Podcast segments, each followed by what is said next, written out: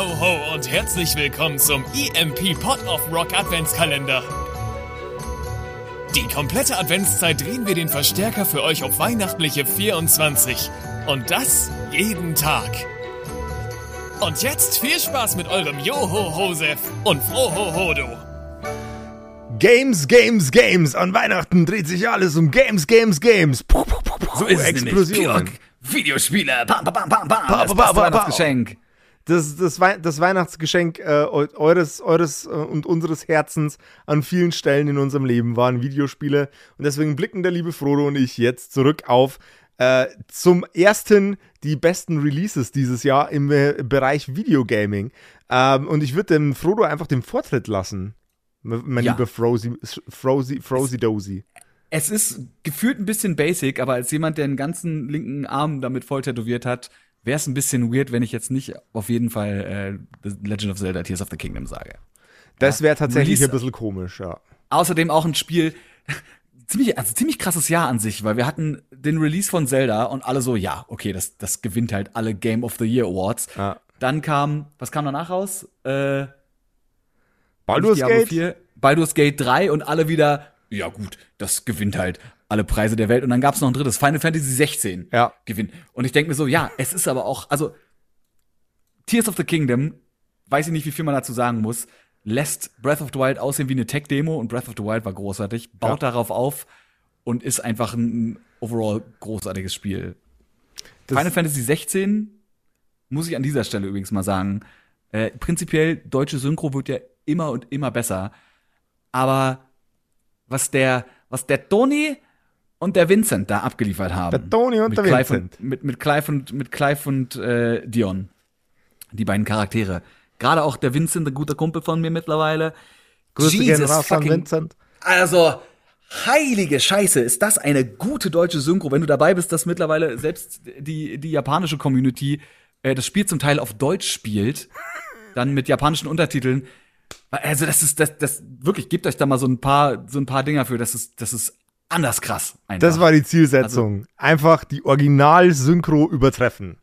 Oder? Ja, Das die englische muss- Synchro ist, ist, es gab, glaube ich, auf, ich weiß gar nicht, auf welcher Comic-Con das war, da waren der englische Synchronsprecher und äh, Vincent, der deutsche Synchronsprecher von Clive, also von dem Hauptcharakter da, und haben so dieses Spider-Man-Meme nachgemacht vor so einem Poster mit dem, ja, nee, Final Fantasy 16, allein schon wegen der, wegen der Synchro. Gutes Spiel, wenn auch ein Remake, aber immerhin kein Remaster, sondern ein Remake. Resident Evil 4. Also ich habe Auch ja, eins der besten Resident Evils. ich habe, ich habe eine ganz, ganz besondere Beziehung zu den Resident Evil Titeln und zu Silent Hill. Tatsächlich. Du spielst beide nicht, weil dir die Franchises. Angst machen. Bitte? Du spielst sie nicht, weil die dir Angst machen. Ähm, doch. Ähm, es, es, gab, es gab eine Zeit in meinem Leben, da war, äh, da war, da war ich äh, jünger und naiver. Ähm, und in genau dieser Zeit ist mir Silent Hill und Resident Evil über den Weg gelaufen und ich wollte cool sein. Ähm, und ein Kumpel von mir hatte eine Playstation und ich habe äh, die beiden Games damals irgendwie Bargain Bin priced kaufen können. Und dann habe ich die gekauft und dann bin ich da mit dem übelsten, ich hatte selber keine Playstation, mit dem übelsten Flex-Move äh, bin ich dann bei meinem Kumpel eingeritten und dann haben wir, äh, äh, haben wir Resident Evil aufgelegt und wir konnten es nicht zocken, weil es uns zu gruselig war. Ihr müsst euch mal vorstellen, müsst euch mal vorstellen, so diese kleinen Knirpse, äh, die sich dann vor diesen Polygon-Monstern übelst nasch ein auffürchten. Ähm, ja, Resi, äh, äh, kann, kann ich, äh, lieb, lieb ich, lieb ich, weil es mich jedes Mal wieder schockiert. Die gute Resi. Resident, Resident Evil 4 ist einfach so, es ist ein richtig gutes fucking Spiel. Da kann man nichts anderes zu sagen. Dieses, dieses Inventar allein mit diesem blöden Koffer, wo du dieses eigene Minispiel hattest, wie sortiere ich meine Waffen und meine Munition und meine Herbs und meine Granaten. Und äh, du spielst so Tetris und dann gehst du aus dem Menü raus und dann fällt dir auf, ach ja, stimmt, ich wollte ja nur eine Waffe nachladen, weil da gerade so drei Infizierte auf mich zurennen. Und äh, erstmal halbe Stunde Lego reingeschoben. Du hast vergessen, warum du eigentlich Pause gedrückt hast. Du hast Pause gedrückt, weil du Panik hattest. Und dann so, ach ja, stimmt, hier ist ja so ein comfy, beruhigendes Mini Minispiel irgendwie. Ah, ja, ja, Aber das, ja. Sind, das sind auf jeden Fall so, so meine Picks des Jahres. Ähm, Ja, also wir, Ja, Baldur's Gate habe ich noch nicht gespielt, habe ich bis jetzt nur viel gesehen als Ja, also Ba- Baldur's, Baldur's Gate kommt bei mir dann in der Episode, die für mich gedacht ist. Das ist dann die für, für, für, für übermorgen. Jetzt müssen wir uns ein bisschen auf deine Titel äh, konzentrieren, weil ich Okay. äh, erst in der nächsten Episode nachlege. Ach so, wir teilen uns, wir teilen uns auf. Ja, wir machen okay. jetzt eine Doppelfolge draus. Es ist so viel geiler Scheiß rausgekommen. Heiliger Birnbaum. Da, da, da muss man noch mal drüber reden. Also generell, ich gucke auch in das Jahr, jetzt ja vor kurzem auch noch Alan Wake 2, konnte ich noch nicht reingucken, äh, habe aber bis jetzt auch nur wirklich ausschließlich Gutes dazu gehört. Und dann war Sachen wie, wie Lies of P, wo wir ja so einen kleinen, so ein kleines Souls-Game wieder reingekriegt haben für die Leute, die das schon wieder vermisst haben. Diablo 4 ist ein anderes Thema, wo wir vielleicht nicht drüber reden. Ja, was ist denn da eigentlich, was ist denn eigentlich bei Diablo schon wieder los? Da gab es ja zwischendurch diesen komischen Diablo äh, Mobile Game Titel, den alle voll schlimm fanden. Jetzt ist Diablo 4 you da. guys don't have phones, oder was? Äh, Ja, genau.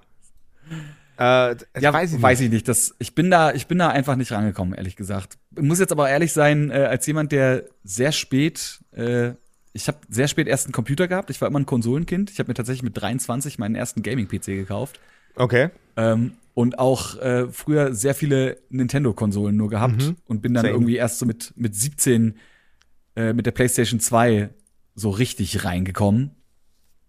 Und dann jetzt irgendwie alles zu haben. Ich mir denke, so, man muss ja auch, ne, dieser Konsolen-War ist Quatsch. Man, wenn man wenn es kann, äh, kann man halt alles spielen. Gut, ist eine Frage des Geldes auch, aber äh, ich finde, diese, dieser Krieg dazwischen, wer die bessere Konsole ist, ist auch immer nur so ein, ist wahrscheinlich die, mit der man aufgewachsen ist. So, und dann muss Ja. man die einfach verteidigen.